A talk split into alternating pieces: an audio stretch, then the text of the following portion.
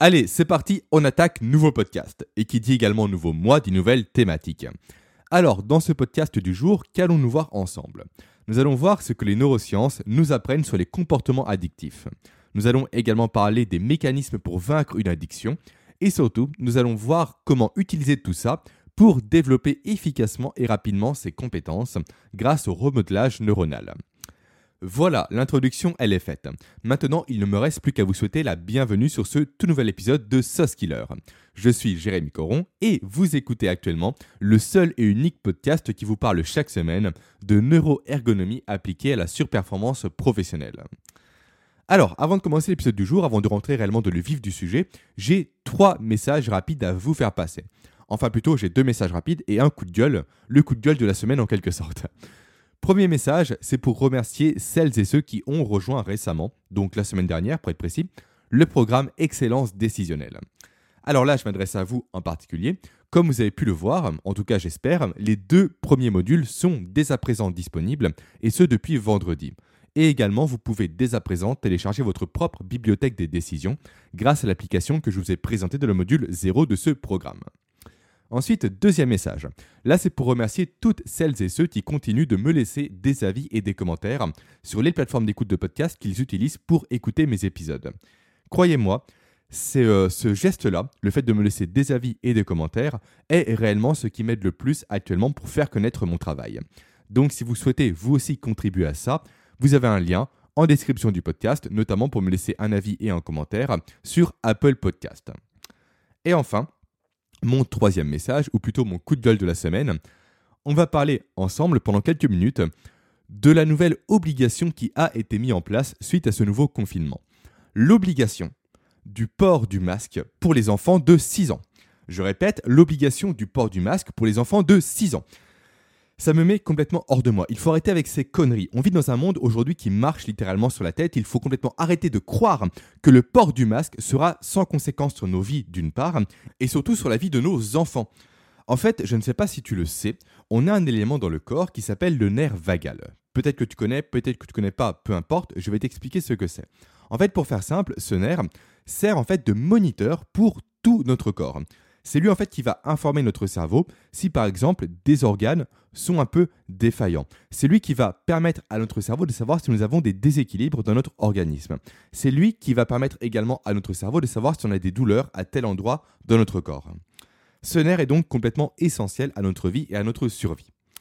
Ce nerf, quand on zoome dessus, on voit qu'il se divise en deux branches. Ça, c'est dû, pardon, pardon, c'est expliqué voilà par la théorie du docteur Porges qu'il a mis en évidence avec son concept de nerf polyvagal. On a donc une première branche qui est la branche ancestrale. C'est la branche dorsale. Voilà, ça, ça fait des millions et des millions d'années que nous l'avons. Elle date précisément de plus de 2 millions d'années. Et cette branche-là, dans les grandes lignes, c'est celle qui régit notre système combat ou fuite. Donc le fait que quand nous faisions face à un adversaire, à un prédateur ou autre durant l'Antiquité, durant la préhistoire, c'est ce nerf-là qui nous permettait soit de fuir rapidement si jamais on estimait que le combat allait être perdu d'avance, donc que notre vie allait être mise en danger, ou qui nous permettait de mettre notre corps en branle pour passer à l'action, pour combattre si jamais on estimait inconsciemment quasiment que nous pouvions euh, mince, faire face à la menace. Donc ce système-là nous a permis durant des millions et des millions d'années de survivre tout simplement et d'assurer l'existence de notre espèce jusqu'à aujourd'hui. Ça c'est donc pour la première branche. Ensuite nous avons une deuxième branche. La branche cette fois-ci qui n'est pas dorsale mais qui est ventrale et qui elle est beaucoup plus récente à l'échelle de l'évolution et à l'échelle de l'humanité. Cette branche, elle a quel but, elle a quel rôle? Son rôle, il est simple, c'est le fait de permettre à notre visage d'être détendu. C'est le fait de permettre à notre visage d'être social, d'être attirant pour les autres. Attirant non pas dans le sens sexuel, mais attirant dans le sens réellement sociabilisation. C'est cette branche-là qui nous permet également de sourire et de créer un sourire en, en effet miroir chez les autres personnes. Cette branche, comment elle se développe? Simplement, encore une fois, je viens de l'évoquer à l'instant, par les neurones miroirs. En fait, plus on va sourire à un enfant, plus cette branche ventrale du nerf vagal va se développer. Et plus nos enfants seront, quand ils vont grandir, sociaux, plus ils auront d'intelligence émotionnelle et plus ils sauront contrôler efficacement leurs émotions. C'est là que ça pose problème.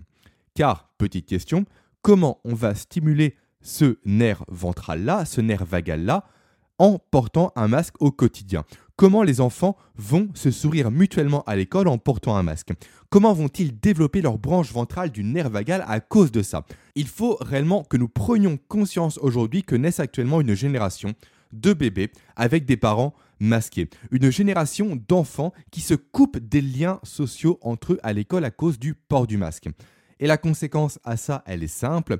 Le nerf dorsal va prendre le dessus sur le nerf ventral du nerf vagal. Et ça, ça va créer donc une génération d'enfants complètement drivés par le réflexe combat et fuite. Une génération d'enfants qui seront moins sociaux, qui seront moins souriants, qui vont se couper en fait tout simplement d'une grande partie du développement de leurs émotions et de la maîtrise de ces derniers. Ok, maintenant qu'on a ça en tête, on fait quoi? Qu'est-ce qu'on peut faire, nous, à notre échelle, en tant qu'individu, en tant qu'auditeur de mon podcast, pour agir contre ce phénomène-là qui empêche nos enfants actuellement d'avoir un nerf vagal ventral développé. Parce qu'effectivement, c'est bien beau de dire ce qui ne va pas, mais si on ne donne pas les solutions pour y remédier, ça ne sert à rien. On appelle ça de la lamentation, et ça, j'aime pas personnellement. Donc, si toi qui m'écoutes, aujourd'hui tu as un enfant, tu as un fils, tu as une fille, peu importe son âge, retire son masque et ton masque en ta présence. Arrêtez tout simplement au quotidien de porter un masque avec vos enfants. Arrêtez de porter un masque quand vous êtes en voiture avec eux. Arrêtez de porter un masque quand vous êtes chez vous avec eux. Peut-être que tu le fais déjà, donc c'est très bien, peut-être que non, auquel cas change tes habitudes s'il te plaît. Et si tu crains potentiellement d'être contaminé à cause de ça, alors sois sans crainte, façon de parler. Contaminé, tu le seras forcément si ton enfant est porteur du Covid-19. Masque ou pas masque?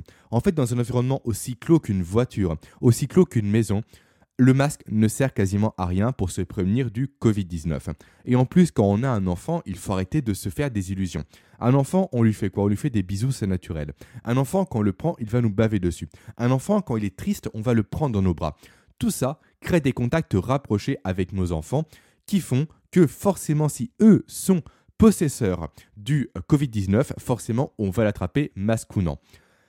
Donc, le message que je veux te faire passer, il est simple c'est la notion de balance risque-bénéfice. Le risque, c'est de choper un virus qui a un taux de mortalité minuscule, d'autant plus si tu es toi en bonne santé. Le bénéfice, à l'inverse, c'est d'éviter à ton enfant pendant toute sa vie d'avoir un développement moindre de ses capacités émotionnelles, de sa sociabilisation et de son aisance relationnelle et sociale encore une fois. À toi de voir comment tu vas faire pencher ta propre balance. Moi en tout cas, crois-moi, le choix et la décision est déjà prise depuis très longtemps. Voilà pour mon coup de gueule de la semaine. Tout est dit, tu es libre si tu le souhaites de m'écrire pour réagir. Pour ça, tu as mon email en description du podcast ainsi que mon numéro de téléphone personnel et direct. Maintenant, on va commencer le sujet du jour et on va parler addiction. Alors, pour commencer, je ne sais pas toi, mais moi, l'addiction m'a toujours fasciné. Non pas que les gens addicts à quelque chose soit ma passion et que les regarder soit mon passe-temps favori, pas du tout, et même pour être transparent avec toi, j'ai même du mal d'ailleurs avec ces gens-là, avec les gens addicts à quelque chose. Enfin, je rectifie, je m'emballe un peu. J'ai du mal avec les gens addicts à des substances ou à des comportements qui leur sont destructeurs. Car être addict au sport, c'est une chose potentiellement bonne pour le corps, mais être addict à la cigarette, ça, ça me dépasse. Être addict à l'alcool, ça, ça me dépasse. Être addict à la drogue, même chose, tout ça complètement, ça me dépasse je n'arrive pas à le concevoir dans mon cerveau. En tout cas, j'ai du mal à concevoir ça. Je sais les mécanismes qu'il y a derrière, mais j'ai du mal à concevoir ça personnellement. Donc, ce que je veux te dire plus précisément, c'est que l'addiction me fascine dans le sens où je trouve ça fou de voir à quel point on peut rendre notre cerveau complètement dépendant d'habitudes et de comportements qui, en général, vont lui nuire, vont nuire à sa santé, à son intégrité et même à sa survie.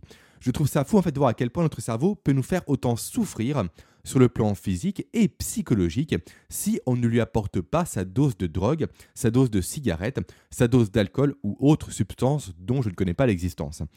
Et je trouve ça fou également de voir à quel point les personnes addictes ont conscience du mal qu'elles se font sans pour autant parvenir à agir et à réagir, sans pour autant parvenir à changer les choses. Du coup, pendant pas mal d'années, je me suis demandé le pourquoi du comment ces personnes-là arrivent à ce stade-là de dépendance et surtout pourquoi encore une fois elles arrivent à un stade de résignation en quelque sorte, ne pouvant pas changer les choses, n'arrivant pas à se sauver en quelque sorte. Alors pourquoi je me suis fait cette réflexion-là durant des années et des années? Simplement parce que ma mère est addicte à la cigarette. Et ça, ça m'a toujours mis hors de moi. Bref, c'est un autre sujet. Peu importe. Donc, c'est de ce sujet-là dont nous allons parler durant tout ce mois de novembre 2020. C'est de ce sujet du lien entre l'addiction et la surperformance professionnelle. Réellement, c'est fascinant, c'est passionnant, c'est génial, tu vas voir. Mais juste avant ça, juste avant de rentrer réellement dans ce sujet-là, dans cette thématique-là, j'ai une petite mise en garde rapide à te faire. Quand je vais te parler des mécanismes de l'addiction, notamment dans ce podcast que tu écoutes actuellement, je ne vais pas te parler des pressions sociales.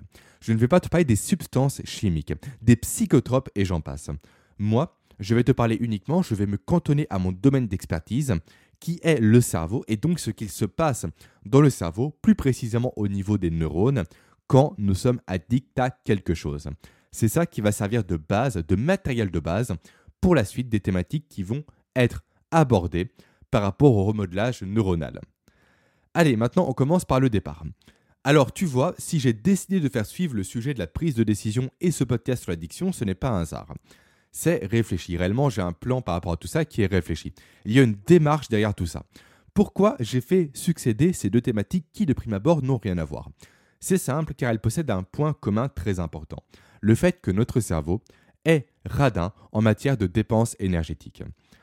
Notre cerveau, c'est simple, ça je pense que tu comprends à l'assimiler de plus en plus car je t'en parle assez régulièrement tant qu'il le pourra, il va privilégier les solutions qui lui font dépenser le moins d'énergie possible, qui lui sont les moins fatigantes, les moins taxantes tant sur le plan physique que cognitif. Tout ça étant issu, comme tu le sais maintenant encore une fois, de notre évolution et de ces millions d'années où la nourriture et donc l'énergie étaient des éléments très rares. Chaque jour, nos ancêtres devaient se battre et lutter pour pouvoir manger. Donc il était nécessaire pour eux, pour leur survie encore une fois, que le cerveau, que leur cerveau, pardon, ne gâche pas cette énergie si difficilement acquise en action ou en réflexion complètement inutile, et donc qui générerait des dépenses énergétiques superflues et non essentielles à leur survie? Alors là, tu te demandes certainement en quoi cette caractéristique de notre cerveau est en lien avec l'addiction. On y vient. Pour répondre à cette question, on va se plonger ensemble dès à présent dans notre matière grise, et plus précisément dans nos neurones. Alors, attache bien ta ceinture, on va embarquer pour un super voyage, crois-moi. Alors, la base, c'est quoi? C'est le neurone. Le neurone, maintenant, c'est quoi? Pour faire simple, c'est un tube. C'est un tube dans lequel circule tout simplement une information électrique que ton cerveau va interpréter comme étant une action à faire, comme étant un comportement à avoir ou comme étant un état émotionnel à adopter. Des tubes comme ça, tu en as 100 milliards dans ton cerveau. Plus précisément, je crois qu'il y en a 86 milliards d'après les dernières études scientifiques. Peu importe, 100 milliards, 86 milliards, c'est pas important. Juste, il y en a un nombre assez conséquent, quasiment incalculable. Et donc, ces tubes-là, ces neurones, ils vont communiquer entre eux, tous ensemble pour acheminer le signal électrique dont je viens de te parler d'un point A à un point B. Donc, d'un point d'entrée dans ton cerveau à la zone dédiée à l'action, à la réaction ou au comportement, ou à l'état émotionnel d'ailleurs, qui découle de cette première information reçue par le cerveau. Ok, jusque-là, c'est assez simple à comprendre. Maintenant, on va ajouter une nouvelle dimension, la dimension de la connexion entre les tubes, entre les neurones. Car je t'ai dit que l'information circulait dans le neurone de façon électrique, ok, mais je ne t'ai pas dit comment elle transitait d'un neurone à un autre. Alors, cette fois-ci, ce n'est pas de façon électrique, sinon je te l'aurais déjà dit, mais de façon chimique. Et ce, au travers d'une substance qu'on appelle les neurotransmetteurs transmetteur. Donc neurotransmetteur, littéralement transmettre entre les neurones. Si on revient un peu à l'étymologie du nom. Ces neurotransmetteurs, tu en as plusieurs. Tu en as vraiment des importants et des qui sont moins importants. Parmi les plus connus, on compte le GABA, la sérotonine, la dopamine ou encore l'ocytocine. Ça, j'en parle en détail dans mon programme Brainsfood. Mais ça, c'est pas le plus important à retenir ici. Ce qui est important que tu retiennes et que tu ancres dans ton esprit, c'est que lorsque plusieurs neurones vont communiquer entre eux, donc chimiquement parlant, une connexion va se créer entre les neurones impliqués. Et plus cette connexion va être répétée, plus un chemin va se dessiner. Alors, je sais, dit comme ça uniquement à l'oral, ce n'est pas spécialement aisé, ce n'est pas spécialement évident à se représenter à l'esprit. Du coup, ce que je te propose, c'est de faire une petite comparaison assez simple. La comparaison du circuit neuronal au circuit routier. Alors, à l'origine, je pense que je ne t'apprends rien, la Terre n'est pas apparue avec des routes. Les routes ne sont pas ensuite apparues comme ça par miracle. On n'est pas passé de zéro route à un circuit routier complet avec des autoroutes, des routes de campagne, des routes départementales et des routes nationales et internationales. En fait, les routes se sont construites au fur et à mesure des années et des années et des années, et même au fur et à mesure de plusieurs centaines d'années. Typiquement, pour faire simple, on va prendre un exemple fictif. Imagine-toi, tu as un groupe d'hommes. Ce groupe d'hommes a commencé à se diversifier, à se développer et à créer une petite communauté avec ses habitudes. L'habitude par exemple de chasser au même endroit, l'habitude de pêcher au même endroit, l'habitude de cultiver des produits au même endroit et j'en passe. Et donc à force, les hommes, au sens large du terme, donc les hommes, les femmes et les enfants, constituant ce groupe, empruntent sans cesse les mêmes trajets pour rejoindre les lieux que je viens de te donner.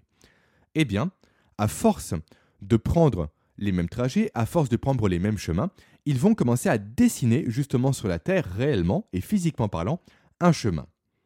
Ensuite, les civilisations vont commencer à se développer de plus en plus, elles vont évoluer, et ce chemin sera de plus en plus marqué au fur et à mesure des passages qui vont se faire dessus.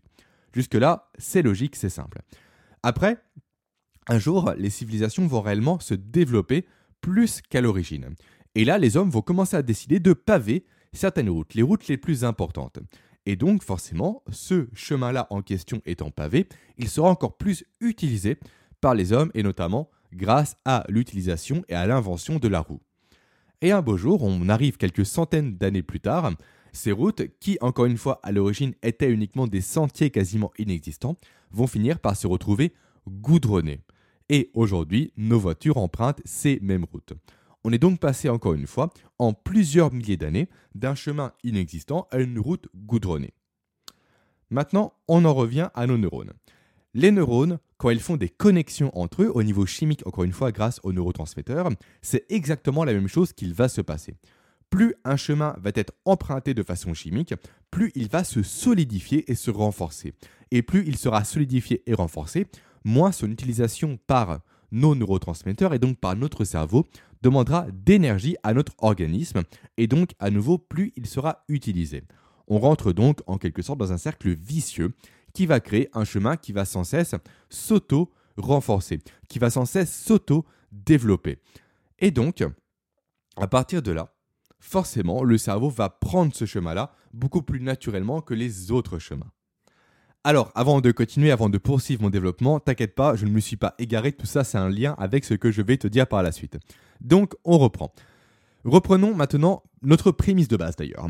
Notre cerveau est radin. De fait, il va favoriser naturellement les routes neuronales entre guillemets qui lui demandent le moins d'efforts et donc le moins d'énergie. Et ça, ça nous rapproche de l'addiction. C'est ça, donc en fait, ce phénomène-là de conservation énergétique qui explique le pourquoi du comment un fumeur qui a commencé de fumer par exemple pour déstresser une première fois et qui a répété l'opération pendant des années et des années n'arrive plus à se sevrer de la cigarette. Au final, le fumeur en question s'est créé une connexion neuronale tellement puissante dans son cerveau où dès que le moindre stress va pénétrer dans son cerveau, automatiquement le signal électrique qui va en, mince, en découler, et donc le signal chimique qui va en découler, va emprunter naturellement l'autoroute neuronale qu'il s'est créée et qui va le conduire naturellement à prendre une nouvelle cigarette. Pour un alcoolique, c'est exactement la même chose. Un alcoolique qui a commencé à boire suite à un coup de blues, suite à une dépression passagère, à nouveau, dès qu'une dépression va survenir, automatiquement, l'information va prendre l'autoroute de la bouteille d'alcool pour, entre guillemets, soigner sa dépression. Et là, je te parle uniquement des addictions, addiction à la cigarette, à l'alcool, à la drogue, mais ce mécanisme-là se retrouve également dans nos habitudes et dans nos routines. Tu vois, moi personnellement, pour prendre mon exemple à moi, dès le réveil, je lis. C'est un automatisme, je me réveille et une seconde à peine, de façon complètement quasiment inconsciente, j'ai déjà mon téléphone de la main avec mon application Kindle lancée. Et ça, c'est plus fort que moi. Je le fais parce que durant des années et des années, j'ai pris cette habitude et donc j'ai créé une énorme autoroute dans mon cerveau qui relie directement mon réveil au fait de lire. L'autoroute n'a ni péage ni ralentissement, elle est réellement directe et très rapide. Et au final, à cause de ça, à cause de ce phénomène-là, qui là est positif pour moi et non pas négatif, contrairement à la cigarette, à l'alcool et à la drogue, donc à cause de ça, ne pas lire le matin me demande beaucoup plus d'efforts, demande beaucoup plus d'efforts à mon cerveau que de lire. Car ne pas lire obligerait mon cerveau à trouver une nouvelle route, une route plus sinueuse, plus petite, moins sécuritaire pour me guider sur une autre activité matinale que la lecture. Là, on a parlé de mon habitude de lire le matin, également j'ai la même le soir, je lis également tous les soirs. Et j'ai beau être fatigué, j'ai beau potentiellement rentrer d'une soirée chez des amis, me coucher très tard, chose qui ne correspond pas à mon chronotype d'ailleurs, mais je ne peux pas m'endormir sans lire au minimum une page d'un livre de non-fiction. C'est ce qui m'aide à faire la transition entre ma journée et mon sommeil. Et donc, ne pas lire le soir en allant me coucher est beaucoup plus compliqué pour mon cerveau à, intellectualiser, à mettre en place que de lire le soir, même quand je suis au bout du rouleau et quand je suis éreinté. Idem pour la musculation. On poursuit les exemples personnels. La façon dont je prends mes haltères est toujours la même. Et ce, à cause de la même raison. À cause de ce même raccourci neuronal, à cause de cette même autoroute neuronale qui fait que j'ai sans cesse les mêmes gestes et les mêmes habitudes à la salle de sport pour être plus performant car ça me demande moins d'énergie au niveau du cerveau. Pareil pour mon habillage, pareil pour ma façon de manger, etc. Peu importe, tous les gestes que je fais au quotidien, donc toutes les habitudes que j'ai au quotidien, sont régis par ce même système de raccourci neuronal, par ce même système d'autoroute neuronale. Et c'est exactement la même chose chez toi Crois-moi, sois attentif par exemple à la façon dont tu poses tes couverts à côté de ton assiette. Sois attentif à la façon dont tu mets tes chaussures. Si tu commences toujours par la gauche ou toujours par la droite. Sois attentif aux petits gestes que tu fais avant de dormir. Tout ça, logiquement, vu que ce sont des habitudes que tu as au quotidien depuis des dizaines et des dizaines d'années potentiellement, tu les reproduis à l'identique chaque jour sans même te rendre compte, parce que tu t'es créé une véritable autoroute neuronale qui fait que c'est plus simple pour ton cerveau de reproduire ces gestes plutôt que d'en trouver de nouveaux au quotidien. Donc, si je résume, notre cerveau est radin et à cause de ça, il a créé des raccourcis neuronaux qui font qu'on fait toujours les mêmes choses et qui expliquent notamment pourquoi il est compliqué pour un fumeur d'arrêter la cigarette, pourquoi il est compliqué pour un alcoolique d'arrêter la bouteille, pourquoi il est compliqué pour un drogué d'arrêter de prendre sa cocaïne par exemple? Ce mécanisme-là, il est ancré en nous, il est dû à notre évolution et on doit faire avec. On ne peut pas réellement le supprimer, on doit faire avec au quotidien. Alors là, à ce stade-là du podcast, peut-être que tu as à l'esprit certaines habitudes qui, que tu fais par exemple toi tous les jours au quotidien et qui te semblent plus énergivores que l'habitude opposée. Typiquement, ce qui me vient à l'esprit, c'est le fait de prendre l'escalier tous les jours plutôt que de prendre l'ascenseur ou l'escalator. Certes, au niveau physique, ça paraît plus énergivore. Mon niveau cognitif, ce n'est pas encore une fois.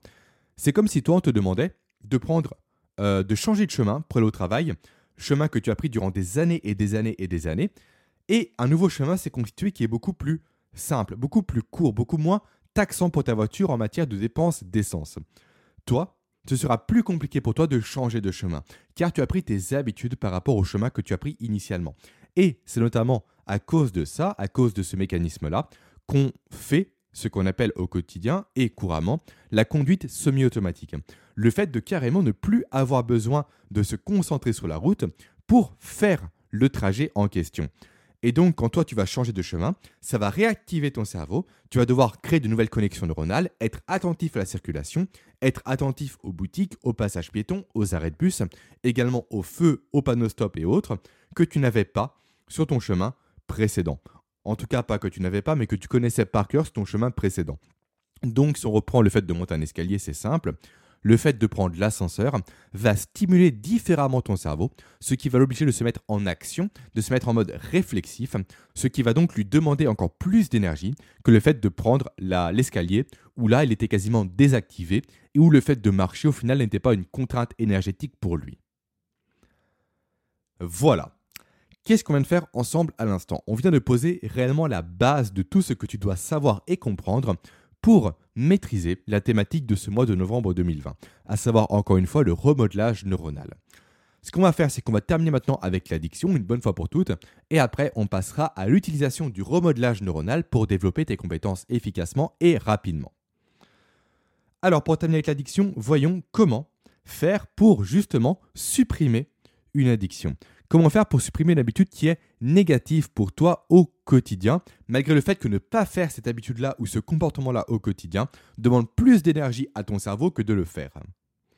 Donc, quand on sait précisément ce qu'il se passe dans le cerveau, qu'est-ce qu'on peut faire? Est-ce qu'il faut arrêter du jour au lendemain la cigarette ou l'alcool? Est-ce qu'il faut se priver complètement de cigarettes et d'alcool d'un coup? Est-ce qu'il faut, à l'inverse, réduire progressivement sa consommation de cigarettes ou d'alcool ou de gâteaux ou de comportements négatifs Rien de tout ça. Tout ça, c'est ce qu'on entend partout au quotidien. C'est ce qu'on lit dans les magazines féminins, dans les magazines un peu stupides, désolé de le dire. C'est ce qu'on entend de la part de tous les gourous de développement personnel. Ou c'est ce qu'on voit également toutes les publicités de régime miracle. Mais tout ça ne marche pas. Ce qui marche au regard du cerveau, encore une fois, réellement ce qui fonctionne au niveau physiologique par rapport à notre cerveau, c'est le fait de se créer une nouvelle habitude. De se créer une nouvelle habitude similaire à la première, mais qui cette fois-ci sera bénéfique et non pas néfaste pour nous. Et ce, dans le but simple de se créer une nouvelle autoroute dans notre cerveau. Une autoroute que nous allons renforcer ensemble, tranquillement, au fur et à mesure des jours, et qui va nous permettre au niveau du cerveau, encore une fois, de délaisser progressivement l'ancienne autoroute. Donc on va construire tout simplement un nouveau chemin qui sera beaucoup moins énergivore pour le cerveau, que le chemin précédent que nous allons délaisser tranquillement, ce qui va nous permettre de supprimer soit une addiction, soit de supprimer un comportement qui n'est pas positif pour nous au quotidien. Tout ça, ça se fait réellement progressivement. Et au fur et à mesure, on va monter en intensité jusqu'à que le cerveau réellement comprenne que le nouveau chemin est beaucoup plus simple à utiliser. Et donc, on va reproduire ici ce phénomène de cercle vertueux où la nouvelle route va auto-alimenter sa propre construction et son propre renforcement, tout en minimisant l'ancienne route qui, elle, était négative pour nous. La route négative, après, elle devient quoi? Est-ce qu'elle est supprimée? Est-ce qu'elle est, euh, mince, complètement effacée de l'esprit? Pas du tout. Elle reste malheureusement toujours ouverte. Elle est juste fermée pour travaux en quelque sorte. Et c'est ça qui explique en fait tout simplement qu'un ancien alcoolique qui a remplacé sa dépendance à l'alcool par autre chose ne doit plus jamais boire un seul verre d'alcool car sinon, automatiquement, l'autoroute de l'alcool va réouvrir ses portes et ça va être fini pour lui, il devra reprendre le travail à zéro. Idem pour les régimes minceurs, idem pour la cigarette et j'en passe. C'est pourquoi encore une fois, dès qu'on a entériné une autoroute négative précédente, il ne faut pas la réouvrir une seule fois dans notre vie, sinon on va tout réactiver, tous les circuits de base, et on va se replonger dans l'addiction ou dans le comportement négatif que nous voulions éviter à la base. Maintenant, parlons un peu du temps que ça prend pour mettre en place cette nouvelle autoroute au détriment de l'ancienne autoroute. Alors, je ne sais pas si toi tu t'intéresses potentiellement de près ou de loin au monde du développement personnel. Mais une notion est récurrente dans ce domaine-là, c'est la notion des 30 jours pour développer une nouvelle habitude ou pour remplacer une mauvaise habitude. Ces 30 jours correspondent tout simplement alors, c'est pas réellement 30 jours, réellement au niveau des neurosciences, c'est 90 jours, mais peu importe. Ça, ça correspond tout simplement au fait de faire ce switch entre le comportement de base, négatif en général, et le comportement que l'on veut adopter pour remplacer ce comportement négatif. Donc, la durée durant laquelle tu devras adopter ton nouveau comportement pour remplacer l'ancien est de 30 jours consécutifs pour commencer, et après de 90 jours pour réellement solidifier ton autoroute et réellement fermer l'ancienne autoroute. Donc pour que ta nouvelle route supplante l'ancienne tout simplement. Ça prend donc 90 jours consécutifs encore une fois. Ce n'est pas 90 jours comme ça au hasard, c'est réellement 90 jours à adopter le même comportement tous les jours durant quelques minutes pour supplanter ton ancienne autoroute. Maintenant, passons pour réellement conclure ce podcast à ce qui je pense t'intéresse le plus, à savoir comment utiliser ce que je viens de te partager pour développer de nouvelles compétences nouvelles compétences qui vont te permettre bien évidemment de surperformer au travail. Voyons comment tu vas pouvoir utiliser ça pour passer également de la théorie d'une compétence à sa mise en pratique réelle. Pour ça, rien de plus simple, encore une fois, tu vas t'amuser, tu l'as deviné je pense, à créer de nouvelles connexions neuronales dans ton cerveau pour faciliter l'assimilation des compétences que tu veux développer. Compétences que tu vas donc développer grâce à ça, facilement, rapidement et surtout naturellement, car tu vas suivre la physiologie même de ton cerveau, ce qui est beaucoup plus efficace que d'aller à l'encontre de cette dernière. Au début, certes, ça va te demander beaucoup d'efforts, ça va te demander de l'énergie et de l'investissement, car fatalement, construire une nouvelle route, ça ne se fait pas du jour au lendemain, ça ne se fait pas en claquant des doigts. Comme je te l'ai dit, tu vas passer un premier cap de 30 jours, qui va te permettre d'ancrer la nouvelle habitude. Et après un second cap de 90 jours, où là tu récolteras au centuple, crois-moi, tous les efforts que tu as fournis à l'origine. Et là, tu maîtriseras pleinement ta nouvelle compétence grâce à un nouveau circuit neuronal que tu auras créé dans ton cerveau. Là, l'exemple que j'aime bien donner par rapport à ça, c'est l'exemple de la marche, de l'apprentissage de la marche chez les enfants.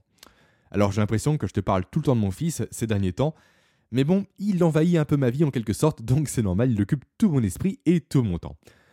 Alors, si tu es parent, je pense que tu vas voir de quoi je parle précisément. Donc mon fils, j'étais réellement fasciné quand il a commencé à marcher.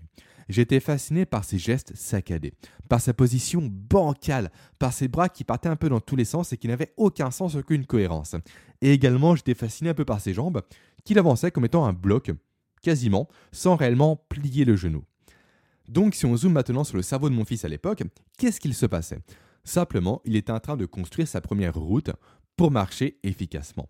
Donc forcément, ça lui demandait beaucoup d'énergie. Et souvent, il retournait à faire du 4 pattes car c'était beaucoup plus facile pour lui de reprendre la route déjà faite du 4 pattes qui demandait beaucoup moins d'énergie à son corps et à son cerveau. Mais forcément, neurones et miroir oblige, il a voulu continuer à faire comme papa et maman et à marcher donc debout. Et progressivement, au fur et à mesure d'essais et d'échecs surtout, il a appris à marcher. Et donc, aujourd'hui, il marche parfaitement bien, ses gestes sont fluides, ils sont normaux, ils sont similaires à un adulte, ce qui prouve totalement que la connexion neuronale s'est faite dans son cerveau, que ce n'est plus la pauvre route de campagne de neurones qu'il avait à la base, mais bel et bien aujourd'hui une véritable autoroute où les connexions électriques et chimiques passent de façon fluide, de façon simple et sans lui demander d'énergie. Et c'est pourquoi il ne fait quasiment plus de 4 pattes actuellement. Donc certes, j'ai pris cet exemple pour une raison qui est simple. Au début, ça a été compliqué pour mon fils. Mais passer cet apprentissage-là, passer la construction de l'autoroute dans son cerveau, l'autoroute neuronale comme j'aime l'appeler, aujourd'hui, il est plus compliqué pour lui d'avoir l'ancienne habitude que d'avoir la nouvelle habitude.